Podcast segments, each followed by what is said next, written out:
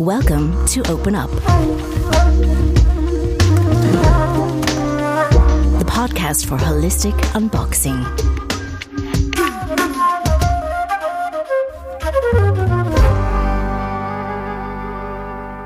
Wir haben heute auch einen Gast eingeladen und nur schon allein wegen seiner Stimme, die so beruhigend ist, freuen wir uns schon sehr auf das Gespräch mit Klaus nach diesem stressigen Tag. Also Hi, herzlich Klaus. willkommen, Klaus. Euch danke euch.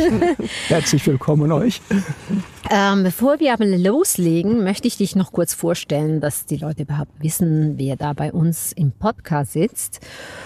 Es ist zwar nicht so einfach, dich vorzustellen in wenigen Worten, denn du bist einfach wahnsinnig vielseitig, haben wir auch herausgefunden. Also zunächst einmal ist Klaus ja ein erfahrener und versierter Osteopath, der auch chiropraktische Techniken und kraniosakrale Therapie anwendet und überhaupt ein sehr ganzheitliches Wissen über den menschlichen Körper hat. Klaus ist aber auch ein Nomade, der, wenn er nicht gerade hier in der Schweiz sich um die Beschwerden von anderen Menschen kümmert, mit seiner Frau in einem selbstgebauten, hochkomplexen Expeditionsmobil die Welt bereist. Hm? Dieses Mobil hat er nicht einfach so gekauft, sondern er hat es auch selber konzipiert. Denn Klaus ist auch noch Maschineningenieur. Wow. Und, genau so ein bisschen, ne? Und last but not least, Klaus ist ein absoluter Frühaufsteher. Wie ich gehört habe, behandelst du manchmal sogar schon morgens um fünf deine ersten Patienten. Nee, Oder falsch. Vier. um vier. Okay, ich meine, um vier Uhr. Dann, wenn andere Leute manchmal zu Bett gehen, Ich war auch ein schon bisschen mal um unterwegs. da. Echt? Ja, na klar, um Unglaublich. fünf, Bestimmt. fünf war meine erste Session Ja. aus der Not heraus. Unglaublich. Dann steigen wir doch an dieser Stelle gleich mal ein. Also ich meine, wenn man so früh anfängt zu arbeiten, dann muss man ja irgendein Morgenritual haben. Hast du denn ein spezifisches Morgenritual? Ganz klassisch. Duschen. und in die Arbeit kommen. Ich brauche meine zehn Minuten, dass ich äh, in mich reingehe, ein bisschen meditiere. Und nachher geht's los.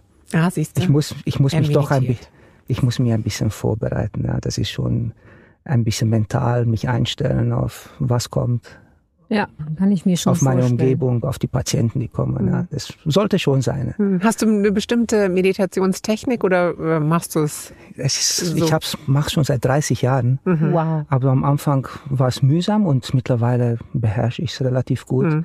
dass ich mich richtig runterbeamen kann und auch in so in diesen, puh, in, in diesen Arbeitsprozess rein, dass ich sage, okay, ich bin jetzt eins mit meiner Arbeit, mit meinem Patienten, mit meinem Gewebe, das auf der Liege ist. Du musst, musst interconnecten sozusagen Ja. mit, mit dem Gewebe, mit dem Patienten. Es ja. geht wahrscheinlich auch gar nicht ohne nicht eine Vor. ja. Und umgekehrt dann abends meditierst du dann auch, um dich auch wieder aus dieser aus dieser Konzentration rauszunehmen, oder? Also es ist meistens so, dass ich dann im Auto Auto fahre, dann komme ich meistens runter.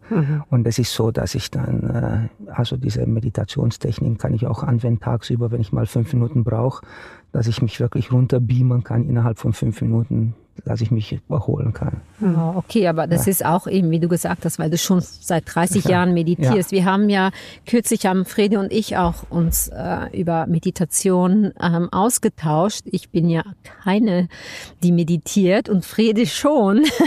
und ich weiß auch, dass ich das unbedingt machen müsste. Also ein weiteres Zeichen dafür, dass es jetzt Es Zeit ist auch ein Teil von autogenem Training sozusagen, ja, dass du in dich reingehst, dich ein bisschen spürst, deinen Körper ein bisschen erfasst und nachher runterbeamst mit Atem und Und wenn du sagst, so, du hast schon Patienten, die morgens um vier kommen, du hast gesagt, Frede, du warst auch schon notfallmäßig hier. Was sind denn das für Notfälle? Also alles Mögliche mit, angefangen von Halskern, mit Hexenschüsse, mit Atemprobleme, alles, alles Mögliche. Und es sind manche Leute, die wirklich, die meisten Leute, die selbstständig sind oder die verantwortungsvolle Jobs haben oder Mütter, die vor der Arbeit kommen. Ja, das ist wirklich erstaunlich, dass Hausfrauen, die haben einen 24-Stunden-Job, die Armen, und die kommen dann, bevor die Familie aufsteht. Wow. Frede. Ja, krass. Und nachher kommen sie nach Hause und bereiten die ganze Familie vor. ja. Allerdings muss ich sagen, ich bin auch ein Frühaufsteher. Mir fällt das ja überhaupt nicht schwer. Weil ich eben auch meine Meditationsroutine unterbringen muss, bevor die Kinder surfacen. Und deswegen so. fällt mir schon eh irgendwie noch nie in meinem Leben, ich bin immer schon Frühaufsteher gewesen, insofern ist es nicht so schlimm. Ich könnte mir jetzt zum Beispiel viel besser vorstellen, dass ich abends um neun noch schnell so eine Behandlung ja? mache, weißt du, so, ja. oh, bevor ich schlafen gehe, noch alles entspannen und äh, mhm. Oh ja, ich meine, das Wenn du nicht zwei, drei Kinder hast, die an dir noch rumzerren ja. abends um 9 Uhr. Doch, alles da. Und dann sagst du, oh, wisst ihr was, Mami, ich muss, Mami muss ein bisschen meditieren. Ne? Aber wenn wir so, das äh, ist noch ganz interessant, weil ich kenne dich ja schon so wirklich jetzt ein bisschen länger und wir haben natürlich während der Behandlung auch immer so Gespräche. Ähm, Nina und ich haben uns gefragt, okay, du meditierst, check, das haben wir schon mal abgeklärt. ähm, aber wir haben uns auch gefragt, würdest du dich selber eigentlich als ein spirituellen Menschen be äh, bezeichnen oder eher nicht? Definier Spiritualität. Ja, also okay, das ist halt ein bisschen schwer. Aber ich meine, machst du noch mehr als meditieren? Ähm, ich kriege ja zwischendrin manchmal so mit, wenn du mich behandelst, dass du dann irgendwie schnell die Quersumme von meinem Geburtsdatum ausrechnest und kleine Rückschrisse ziehst aufgrund meiner Jahreszahl. Also du hast ja schon recht viel so Tools an der Hand, die du quasi mit einfließen lässt, auch sehr ganzheitlich in deine osteopathische Behandlung. Genau, das ist, das ist das Ganzheitliche, weil mhm. es ist, Osteopathie ist eigentlich eine funktionelle Medizin, manuelle funktionelle Medizin, wo du eigentlich die ganzen mechanischen Missverhältnisse im Körper entdeckst. Mhm. Und äh, dazu gehört natürlich nicht nur Knochen und Gelenke und Muskeln und Organe, sondern gehört auch der Geist der dann massive, eine massive, massiven Einfluss hat auf unseren Körper, auf unser körperliches mhm. Befinden. Und wenn du Stress hast, dann umsonst äh, knack sich der Knochen und massier deine Muskeln, mhm. wenn dein Geist etwas anderes sagt. Mhm. Und das verstehe ich unter ganzheitlicher Medizin, dass ich dann auch ein bisschen den Geist und die, deine Energie erfasse und sie mit integriere. Mhm. Natürlich bin ich kein Psychologe und aber wenn es soweit ist, dann würde ich dann auch dem Patienten weiterempfehlen, okay, probier dann externe Hilfe von einem Coach und so weiter. Mhm. Probier mhm. das Thema auch anzugehen, damit es deinem Körper besser geht. Ja, wir hatten, bevor wir äh, hierher gekommen sind, hatten wir ja noch das Thema eigentlich, ne? wie sehr die Psyche eigentlich körperlich ähm, sich bemerkbar macht, bemerkbar oder? macht mhm. oder ja oder die Psyche auch ja sich körperlich so ähm, durcharbeitet eigentlich ja, man, durch den Körper. Man sagt ja nicht umsonst, mens sana in corpore sano. Ja. Mhm. Gesunder Geist im gesunden Körper ja. und andersrum auch, gesunder ja. Körper mit dem gesunden Geist. Mhm. Wenn der Körper nicht gesund ist, das belastet dich dann so psychisch, weil dein Körper nicht gesund ist. Gibt es so klassische Beschwerden, wo du gleich denkst, so, hm, das könnte auch irgendwie äh, was Psychisches sein? Ja, denk, denk an deine Oma. An meine Oma. Ja, was hat sie immer gesagt? Oh, das schlägt mir auf den Magen. Ne? Oder ja, es ist mir eine Laus über die Leber gelaufen. Ah, mhm. Ah, ich, man trägt die ganze Last der Sorgen auf den Puckel. Mhm. Ja, weil das sind so ganz solche Sachen, die man daraus ausschließen kann. Okay, pass auf, der hat, da ist noch etwas drin. Mhm. Mhm. Und da merkt man auch, wie das Gewebe reagiert. Das bewegt sich anders das ganze vegetative Nervensystem funktioniert anders und dann, oh, da ist noch eine psychische Komponente, da ist noch was.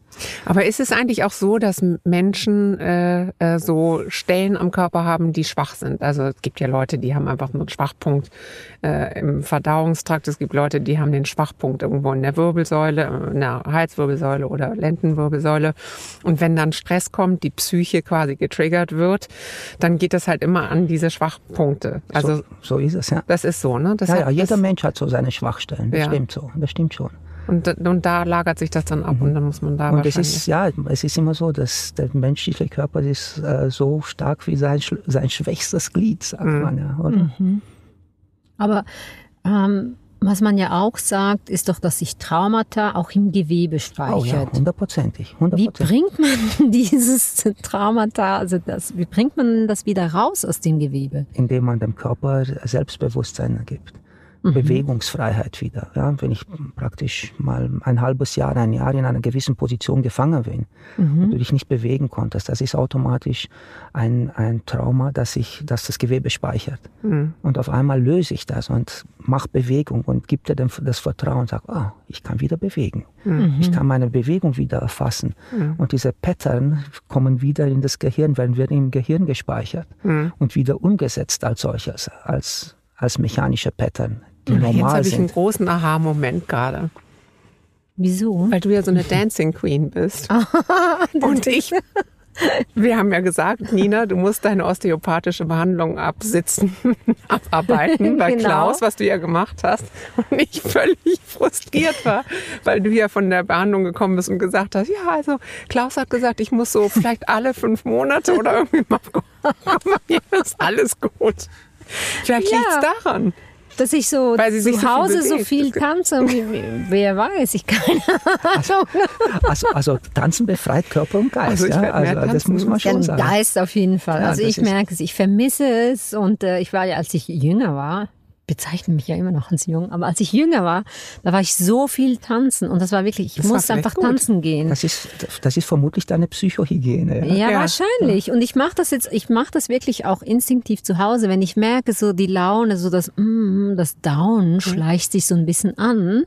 Dann gibt es einfach gewisse Musik, die so ein bisschen uplifting ist und auch wirklich so Dance-Tracks. Und dann muss ich das laufen lassen und zwar schön laut, dass sich auch keine Gedanken mehr da sich durchsetzen können und ich bewege mich und es tut mir super gut. Siehst du, vielleicht ist das deine Meditation, weil Meditation heißt nicht unbedingt, okay, ich Ja, muss mich, du? ich muss mich hinlegen und Ja, mein Om machen. Ja? Ja, ja, super. Ja, weil eben ich, der Geist ruht dann Genau, eigentlich, wenn genau. ich tanze. Und, und ich achte mich auch nicht auf die Bewegung. Es ist einfach so, ich muss es einfach tun. Ich finde das schön. Und das ist Das genau, was die. Urvölker machen. Ja? Die tanzen sich dann in die Trance rein. Ja? Ja. Ja. War auch super spannend. Das würde ich ja so gern mal erleben. Und Also so, Dancing ja, oder mitmachen oder keine Ahnung. Wissen wir. Also, falls an dieser Stelle jemand zuhört, zuhört, der sich da auskennt, Bitte melden. bitte melden. Ja, Genau. du kommst dann in so eine, in einen Zustand von Selbsthypnose. Ja? Mhm. Es, ja, und dann bist du in dieser Trance, wie eine Selbsthypnose, Mhm. wo du dann praktisch sehr viel machen kannst. Deswegen funktioniert das auch so gut mit Feuerlaufen und so weiter. Das Mhm. ist auch in so einer Trancephase, eine Selbsthypnose, wo du sagst, okay, ich gehe durch und ja. Hast du das mal gemacht? Übers, Ja, also über ja, Kohle laufen? Ja, ja, das ist ein Mindsetting, wirklich ein, ein Wow. Programming. Erzähl mal, wo, wo hast du das denn gemacht? Es sind Kurse, es gibt verschiedene Kurse. Echt? Also hier kann ich mich über einen Kohlelaufkurs anmelden. ja, wirklich. Ja. Ach so.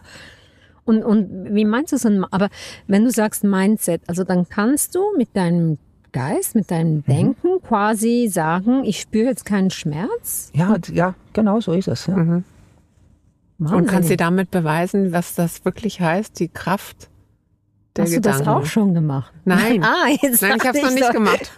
Aber ich, ich Ja. du weißt, äh, ähm, ich kenne Leute, die das machen. Ähm, selber habe ich es noch nicht gemacht, nein. Und Aber es wäre auf jeden Fall was, was ich machen würde noch. Und am Ja. Schluss, was ist alles? Ist alles nur Energie. Genau. Alles, alles, alles. Du bist alles. nämlich doch spirituell. Ich Ja, merke es. super spirituell. spirituell. Ist, ich sage immer, es ist alles Energie. Ja, Es Ja. ist wirklich Energie. Ja. Ja. Wenn wir hier hocken, tauschen wir gewisse Energie an. Dieser. Tisch hat eine Energie Ja, in, ist anderer, so. Ja. in anderer Form, aber es ist wirklich am Schluss alles Energie. Und es zählt, diese Ener- Energien in Balance zu bringen. Ja. Sag mal, äh, mir fiel eben noch ähm, auf oder ein, ähm, die Psyche und der Körper, bringst du die Leute zum Weinen bei dir dann auch in der, Es passiert oft. oft, ne? Ja. oft. Und es passiert oft auch manchmal von Leuten, die du nie glaubst, dass das passiert. Mhm. Und Mal dann ein- kommst du an Auch irgendeinen mal ein Punkt. Manager oder so, Ja. der wirklich tausende von Leute führt und ja, Und das ist, weil sich dann eben gewisse Sachen lösen. Genau. Ja. Ja. Es ist so dieser Somato-Emotional Release, der dann entsteht, auch in der Kraniosakral, auch manchmal in der Osteopathie und, Mhm. ja, und sagst, hey, was machst du mit mir? Das kann doch nicht sein. Ja? Das, lass es los, lass es Mhm. los. Ja? ja. Und das ist sehr befreiend für die Leute und natürlich auch fürs Gewebe automatisch. Ja, klar. Und dann, wenn man es so in einem geschützten Raum äh, stattfinden kann. Also die unterdrückte Emotionen zeigen sich ja sicher auch körperlich. Ja, und es ist auch, Vertrautheit. Ja. Die Leute haben Zeit mit einem Therapeuten oder mit einem Osteopath, Osteopathen ganz anderes Ver Vertrauensverhältnis aufzubauen wie zu einem Arzt. Mhm. Du sprichst, du behandelst, du kommst dem nahe, du sprichst über verschiedene Themen, private Themen, emotionale Themen. Ja.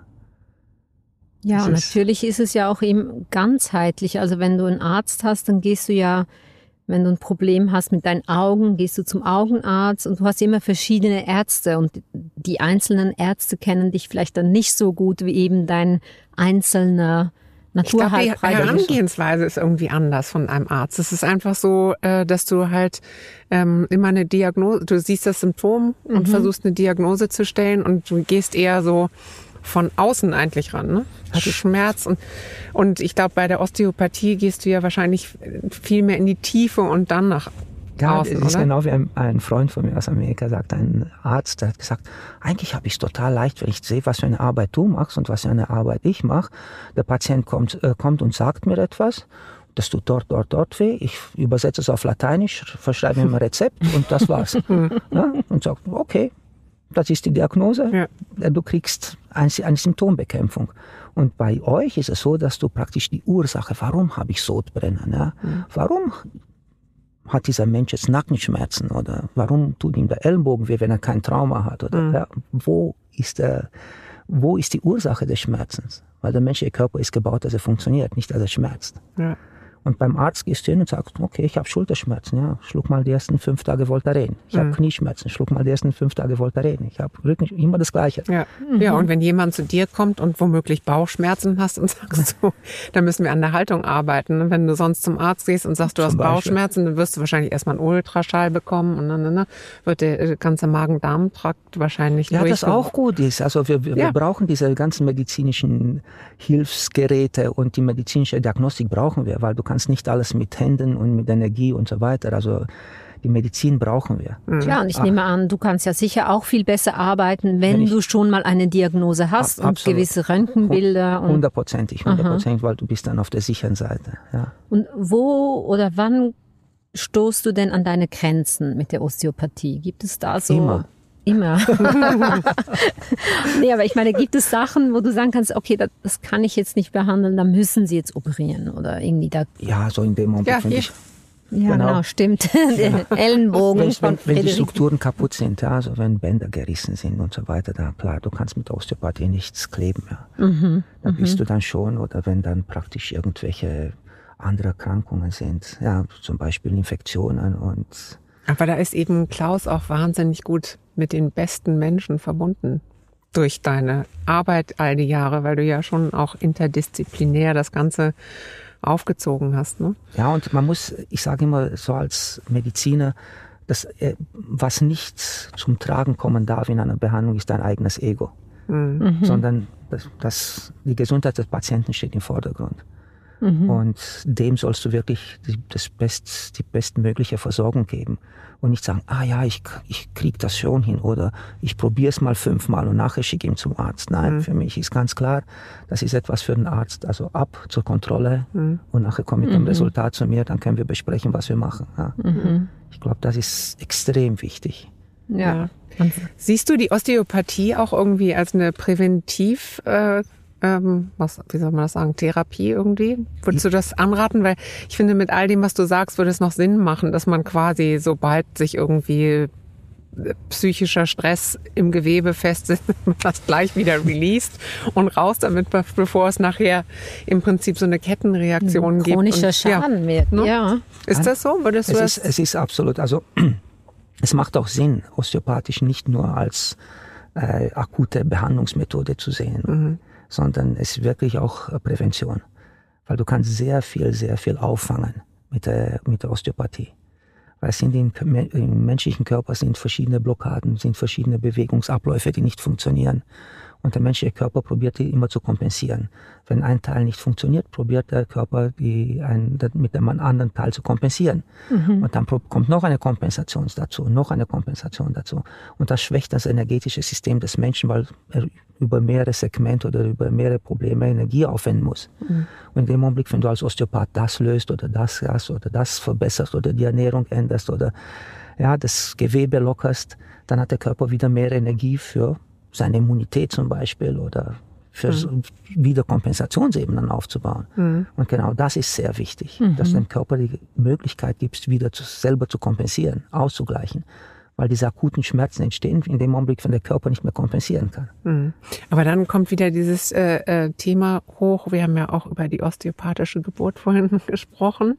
Das genau, würde ja das musst eigentlich du genauer erklären. ja, es würde ja eigentlich für jedes für jedes Neugeborene. Also ich habe meine beiden Kinder osteopathisch nochmal ge wie nennt man das, geboren. Also natürlich nicht ich, sondern der Osteopath, aber weil es Kaiserschnitte waren. So das, dann wird dann, glaube ich, nochmal so ein bisschen die Geburt nachvollziehen. Simuliert, Simuliert, genau. Aber ich meine, auch wenn du normal gebärst, kannst du ja womöglich auch äh, im Prinzip durch den Geburtsprozess Traumata haben. Oder wenn du als Baby ständig falsch gebettet wirst. Also es ist ja schon vielleicht gar nicht so blöd, ähm, wenn man so Nee, das ein ist, gewisses Alter hat, dass man mal einen Osteopathen sieht, dass so ganz grundsätzliche Fehl also es ist, es ist in, in so. Frankreich, in äh, verschiedenen Ländern ist jetzt wirklich ein, eine Standard äh, Procedure, dass die m, jungen Mütter und mit den Babys zum Osteopathen äh, gehen. Super. Das macht ja, auch so Sinn. Es macht Sinn, weil ja. du hast natürlich doch im Geburtskanal oder nach, in den Positionen, wie der Fötus auf, auf die Welt kommt, Mhm. wird er gedrückt, die Kopfknochen, die, wie er liegt, die Halswirbelsäule und, und, und, Mhm. wird zusammengedrückt oder die Endorotation des Magens nicht äh, vollständig ist und deswegen entstehen diese Koliken und, und, und. Man kann extrem viel machen mit den Babys. Diese ganzen Schreibabys, die Mhm. Babys, die nicht richtig saugen können. Also ist wirklich, zwei, drei Behandlungen ist wirklich wie ein Wunder. Wahnsinnig, Und, ja. und, und die Kinder denken nicht, die werten nicht, so wie wir. Die lassen mit sich machen oder nicht, schreien auch, aber die haben keine Schmerzen bei einer Behandlung. Aber man kann unglaublich viel bewirken bei diesen kleinen Tierchen. Ja. Und Sie sind ja eigentlich auch der beste Beweis, dass es ja nicht nur Einbildung ist, weil manchmal sagt man dann, ja, okay, also Ja. wenn du TCM machst und daran glaubst, dann, dann muss es ja etwas bewirken. Aber ein Baby hat jetzt, wie du sagst, es ist noch nicht in der Wertung, Genau. es weiß nicht, was mit ihm geschieht und, und da hat man ja das wirklich das neutralste Resultat überhaupt. Ja. Ja, so spannend. Ja, also, ja. aber ich denke, das kommt immer mehr. Also kommt, in ein also- paar Jahren macht man das wahrscheinlich so, wie du einmal im Jahr in die Dentalhygiene gehst, Absolut. musst. Sogar wenn du nicht gehst, ist es ja schon fast ein. Ne?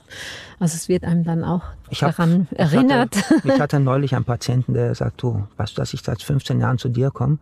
Und der kommt zwei, dreimal im Jahr und seitdem habe ich keine Probleme mehr, hatte nie körperliche Probleme. Und das ist ein Wahnsinnskompliment für, für die Das kann ich dir aber auch geben. Mir geht's auch viel besser, seitdem ich dich kenne. Siehst du? Danke. Ja, das, ist, das ist so dein Berufsstolz dann. Ja. Ja. Was Ja. mich noch Wunder nehmen würde, eben wenn du sagst, auch gewisse Habits, also jetzt wächst ja auch eine Generation heran, die eigentlich schon seit Kindesbeinen mit dem Handy unterwegs ist.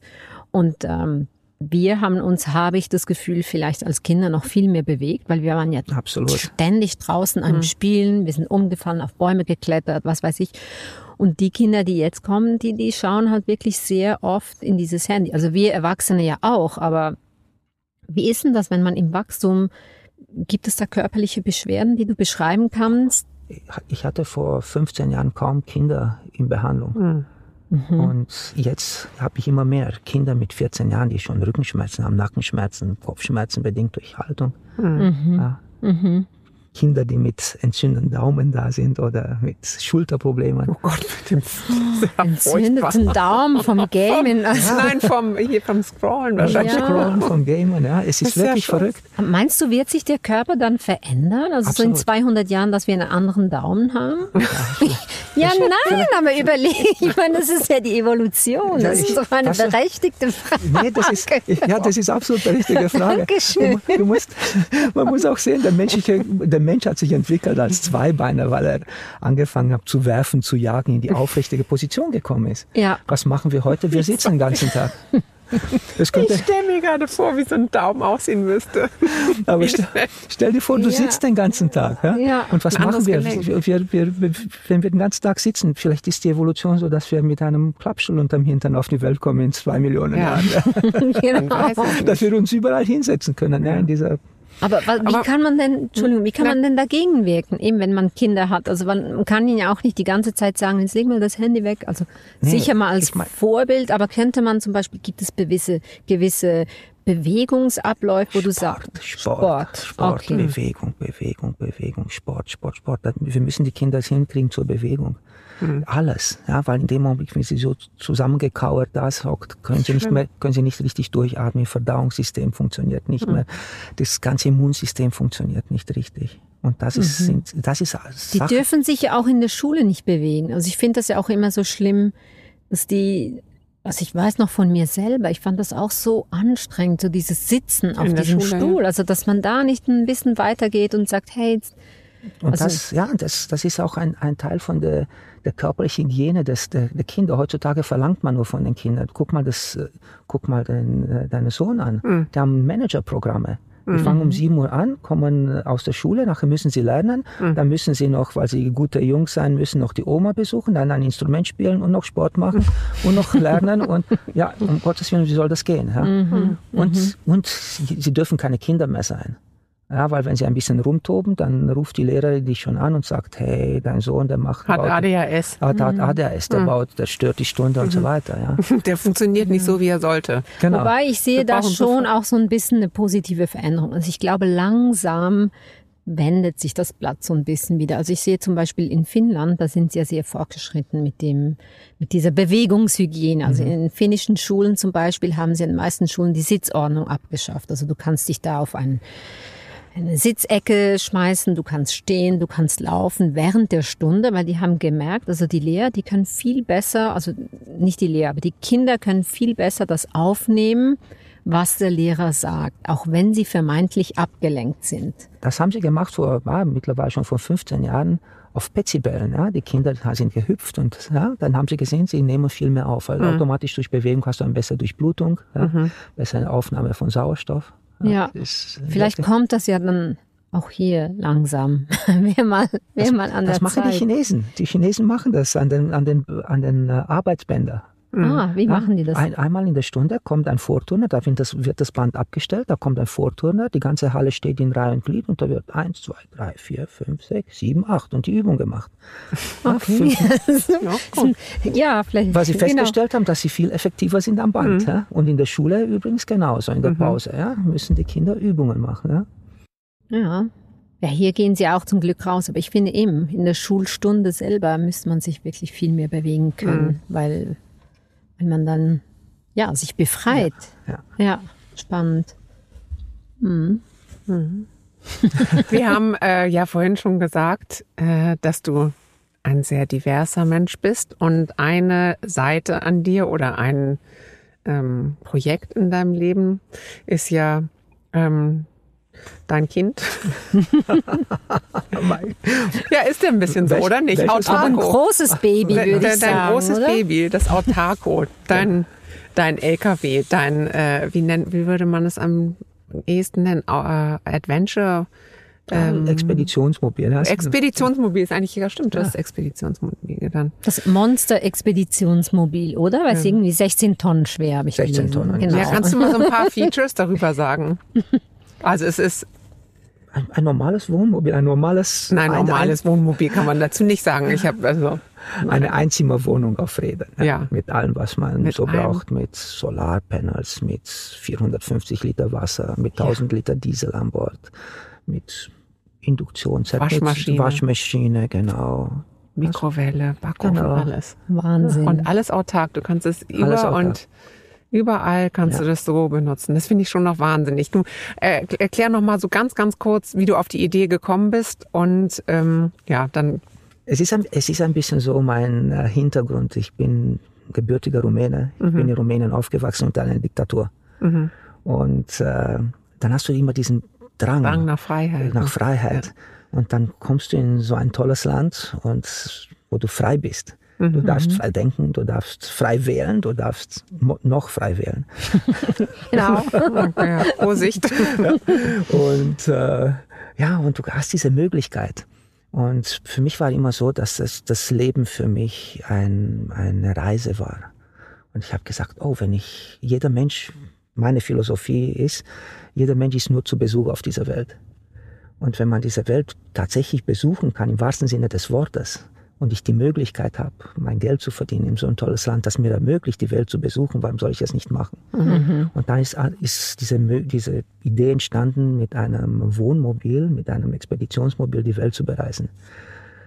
Und daraufhin habe ich gearbeitet und Mhm. und habe ich ein bisschen so Zigeunerblut in mir, Nomadenblut und habe gesagt, okay, ich will ein bisschen andere Kulturen kennenlernen. Mhm. Ich will sehen, wie andere Länder, in anderen Ländern die Leute behandelt werden. Das ist unglaublich interessant Mhm. Ja. für mich, ja. Wie, wie die Leute leben und nicht aus, weg aus der Perspektive des normalen Tourismus, des Pauschaltourismus, Mhm. des Pauschaltouristen, dass man sagt, okay, ich fliege irgendwo hin und werde mit einem tollen Car abgeholt und dann in ein tolles Hotelzimmer und mache zwei tolle Ausflüge. Ich sehe nur die Oberfläche.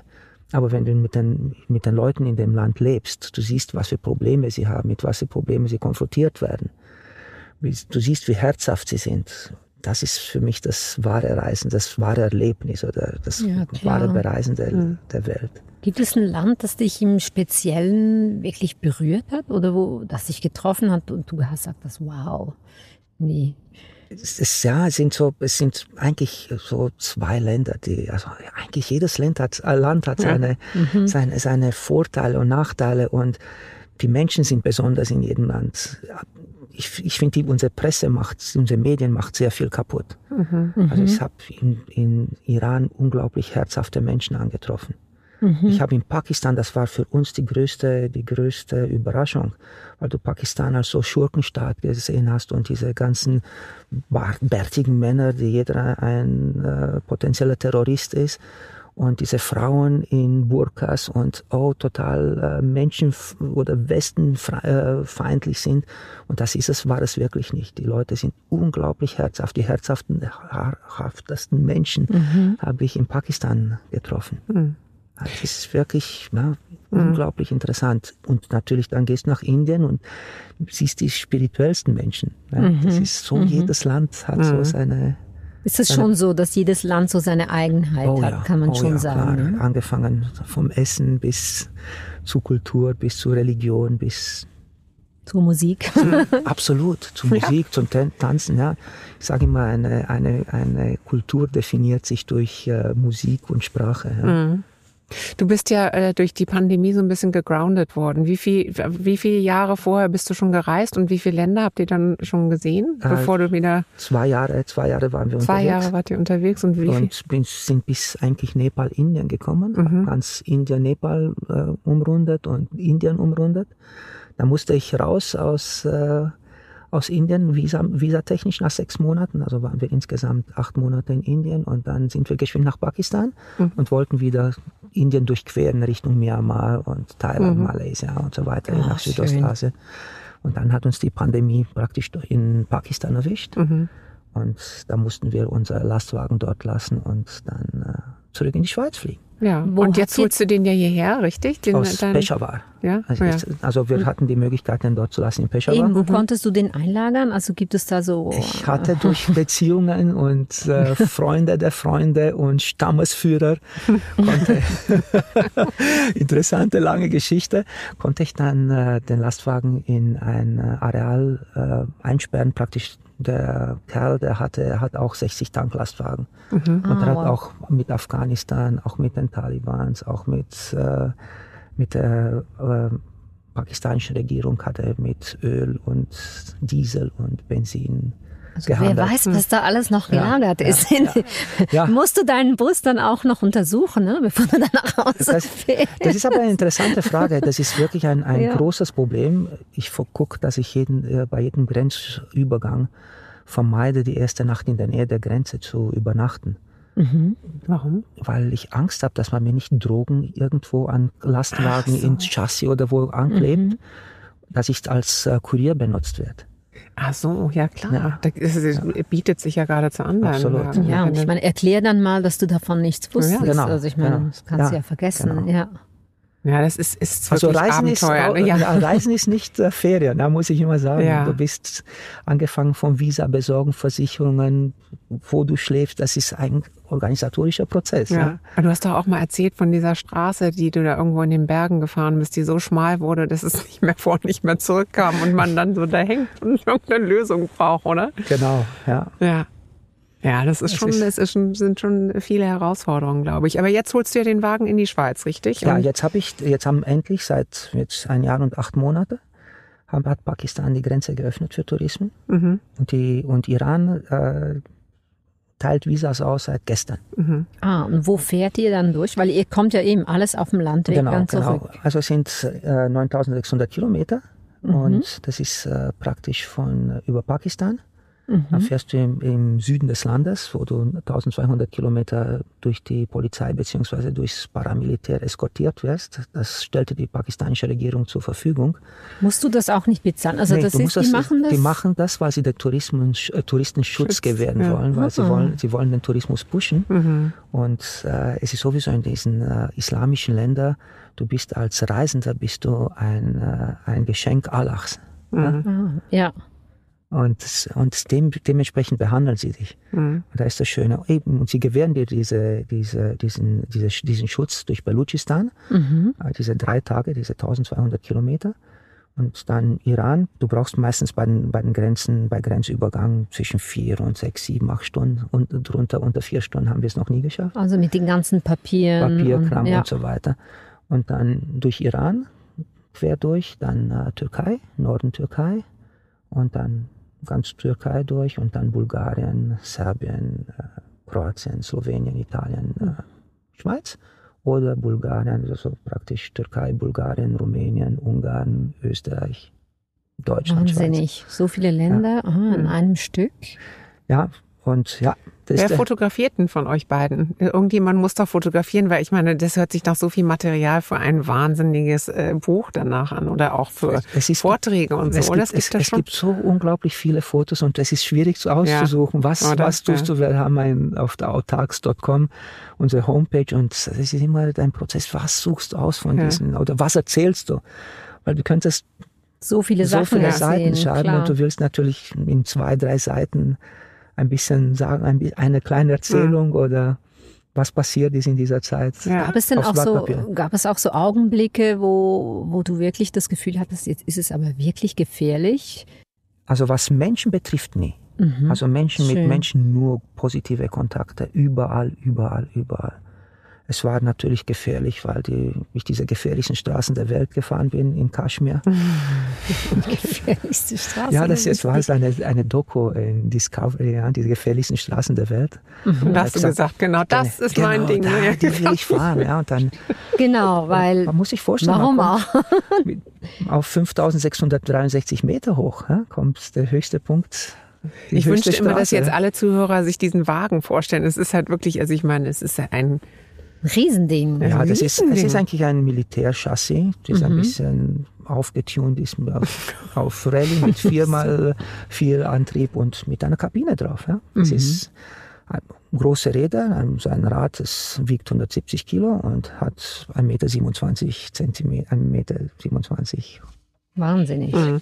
Und äh, warst du dir denn immer auch einig? Also hat deine Frau, äh, genau, die dich ja, ihr geht ja zusammen Ja. reisen, also hat die dann auch immer gesagt, ja, die gefährlichsten Straßen der Welt, let's go.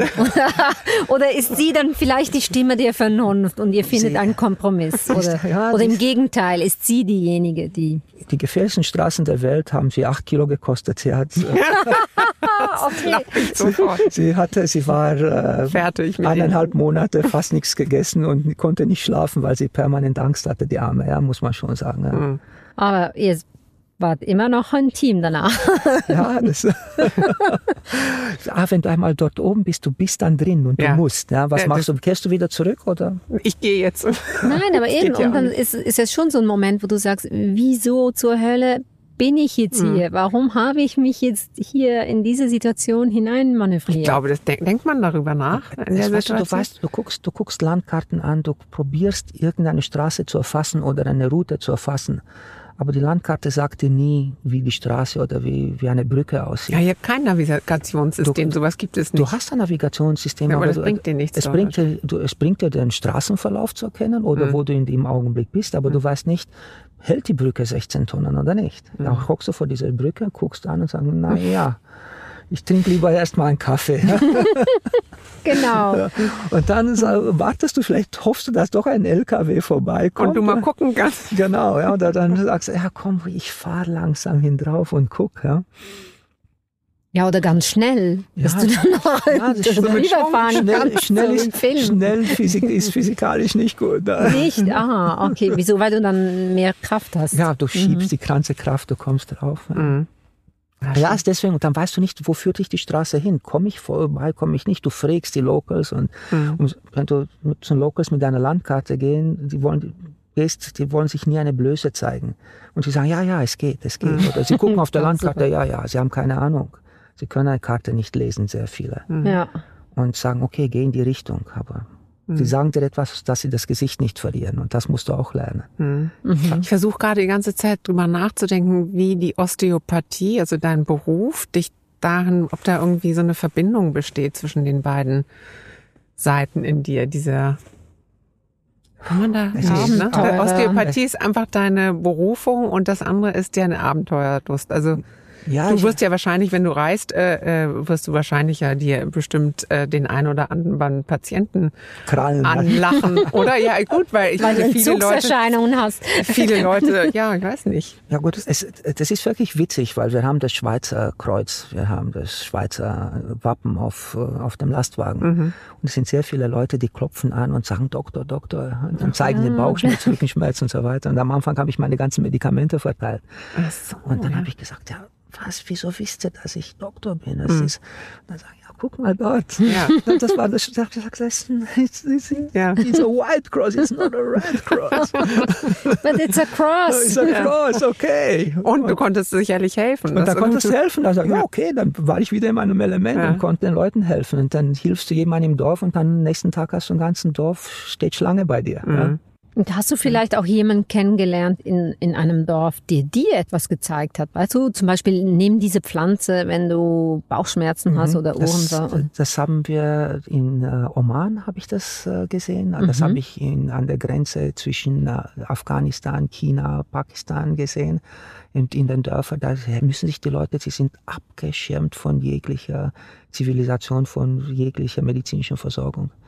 Und die Leute, die Ältesten des Dorfes, diese Schamanen, die können unglaublich viel. Mhm. Und die Leute glauben denen und es macht auch sehr viel aus. Ja? Dieses, dieses Mhm. Glauben, Ja. dass der mir helfen kann. Mhm. Ja, auch wenn du dann hingehst und sagst, hey, ist ganz klar, du, das ist eine, das ist, du brauchst Antibiotika. Mhm. Ja, Gibt es eigentlich einen Osteopathen, von dem du dich behandeln lässt? Ich kann mir das sehr schwer für dich vorstellen, weil ich finde, deine Griffe sind immer so hundertprozentig. Und ich stelle mir gerade vor, jetzt liegst du da und dann versucht jemand dich zu behandeln und du denkst so, nein, nein, zwei Zentimeter links ist, ist jetzt nicht genau. Oder ist es noch bestimmt schwer, sich da so. Ja, es ist aber, es, es ist so, du hast deine Kollegen und wenn du etwas hast, bei uns geht's schnell. Ja? Erst, erstmal habe ich sehr wenig. Ja. Mhm. Du Ja. gehst mit deinem Körper ganz anders um. Ich habe sehr wenig, aber wenn etwas ist, dann geht's okay. Du weißt, was Sache ist, du spürst dich selber und sagst, okay, ich will, dass du den Griff machst und das hilft mir. Ja. Und weil du, du kennst dich, du hattest Ja. so viele Verletzungen als Sportler oder Mhm. du weißt, was Sache ist, du hast so viele Leute behandelt und sagst, okay, dieser Griff hilft mir. Mhm. Und dann sagst du, okay, den Griff will ich sehen. Und dann, ja. Mhm. Ja. Und ähm, wie geht es denn eigentlich weiter, wenn du jetzt zurückkommst? Also ihr holt jetzt den Autako Mhm. und dann parkierst du den hier in der Schweiz oder fährt ihr weiter? Also oder? es ist so, dass ich, ich bin teilweise auch gezwungen. Die Frage hat sich gestellt, was mache ich weiter? Und Mhm. es ist so, ich bin durch das äh, die Schweizer MFK gezwungen, in die Mhm. Schweiz zu kommen. Das ist, es ist wirklich blöd, weil du bist auf Reisen und du musst dein Auto vorführen, weil dein Mhm. Auto ist zugelassen und nach drei Jahren musst du das Auto vorführen. Mhm. Und äh, du, entweder du bewegst dich in der Illegalität und schraubst die Nummern ab, schickst sie zurück in die Schweiz und Mhm. außerhalb der Türkei interessiert kein Mensch, wie du, was du machst. Oder du bleibst mit den Nummern so wie ich, weil ich will meine Vollkaskoversicherung nicht verlieren. Mhm. Aber nach drei Jahren muss ich zurück. Mhm. Und das heißt, Ah. ich habe keine Möglichkeit, auch wenn ich bei einer offiziellen MAN-Garage hinvortanze und sagt, okay, gib mir eine Unbedenklichkeitserklärung, dass mein Auto technisch im guten Zustand ist, gilt das nicht bei der MFK. Auch habe ich vorgeschlagen, dass ein MFK-Techniker, Ingenieur auf meine Kosten hinreist und das Auto Ah, und in- das Auto abnimmt Ja, irgendwie. genau. und das wollten sie auch nicht. Also bin ich gezwungen, dann praktisch das zu machen, dass ich herkomme. Und also wird es, wird es automatisch vorbereitet für die MFK. Und dann wird mal hier irgendwo abgestellt und mache ein paar Touren und bereite mich vor natürlich für die für die nächste. nächste Reise. Und das wird dann Richtung Mongolei gehen, weil wir natürlich Asien noch nicht fertig gemacht haben. Super schön, wenn man das auch so sich einrichten kann. Ich werde immer traurig. Ich möchte das gar Wieso? nicht. hören. Ah, das ich hätte mir jetzt gewünscht, dass Klaus sagt, ich werde nur noch die Schweiz bereisen und immer wieder nach Zürich. Da haben wir keine gefährlichen Straßen. Nee, nicht so gefährlich. Ja, Doch. Doch, ist aber ist alles reguliert. Weißt? Das ist natürlich Ja. dort, weißt du ganz genau, hier kann ein Lastwagen mit 16 Tonnen fahren. Genau, das steht ja dann immer da. Genau. Ja, stimmt. Ja. Du kannst sie natürlich ignorieren und dann auch so ein bisschen Abenteuergefühl haben. Genau. Ja. Und äh, ja, sag mal, Klaus, also wenn man jetzt Beschwerden hat oder eben sich auch präventiv behandeln lassen möchte bei dir, ähm, wo findet man dich genau? Also ich bin, äh, wenn ich nicht auf Reisen bin, Genau, wenn du mal nicht in der Mongolei bist Genau, oder irgendwo in sonst, Pakistan äh, Sonst bist. seid ihr herzlich eingeladen. ich hatte sogar einen Kunde, der gekommen, äh, der in die Wüste gekommen ist nach äh, Kashan, Ah, nach Iran. ich ja auch total Da, ja, da sehe ich mich auch schon Wüste, total. Wenn du so lange auch. weg bist, dann mache ich Wir kommen zu dir. genau, oder?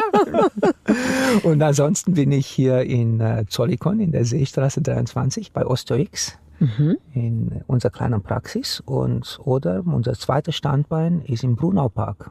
Ah, Das okay. ist Und im Internet eben, dann findet man dich genau, unter www.osteo. osteox.ch. Osteo.ch. Genau, Mhm. genau. Ja, super. Denke, und eben, wenn dann, wenn sich dann halt ganz viele Leute melden, musst du dann halt um zwei Uhr aufstehen. Genau. Oder, oder abends länger arbeiten. ich hab, äh, wir sind, wir können nichts dafür. Die, die Leute, ich sage immer, wenn ihr aufsteht um 2 Uhr, ich stehe auf für euch. Ich Mhm. Wow. Wie viele Stunden schläfst du so dann? Gehst du dann einfach auch früh ins Bett? F- Fällt mir gerade so ein. Man braucht ja Also immer so, vier Stunden brauche ich meistens. Es ist so äh, ein Grundsatz bei mir fünf Stunden ist ist gut toll. für dich. Ja, fünf Stunden. Oh, da kann ich leider nicht mithalten. Nee, ich, muss- auch. Ich brauche acht. Da Ja, brauche ich aber mehr. guckt euch an, ihr seid zwei Beauties. Ihr braucht nur Schönheitsschlaf. Bei mir ist oftmals verloren. Nein, das kann man nicht sagen. Nein, kann man. Das ist jetzt Fishing for Compliments. Wir werden ja nachher noch ein Foto machen und das posten wir dann. Dann können sich alle Genau. überzeugen. Ähm, ja, dann sind wir leider genauso wie ich das immer bereue, wenn die Behandlung zu Ende ist, Genau. ans Ende gekommen von unserem Podcast mit dir zusammen. Und äh, ja, es war total schön mit dir zu sprechen über alles das, was du so machst und was dich bewegt. Es war schön mit euch. Ihr seid so zwei offene Persönlichkeiten. Ja, super. Ja, herzlichen Dank, dass du hier warst.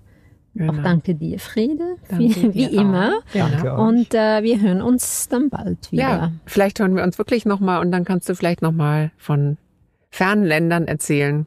Noch so gerne. Wir auch dann Genau, bitte mal richtig. zur Abwechslung. Hey, Also dann danke. Danke. Genieß den Abend, Ja, den du dir jetzt verdient hast und ja, Bye bye.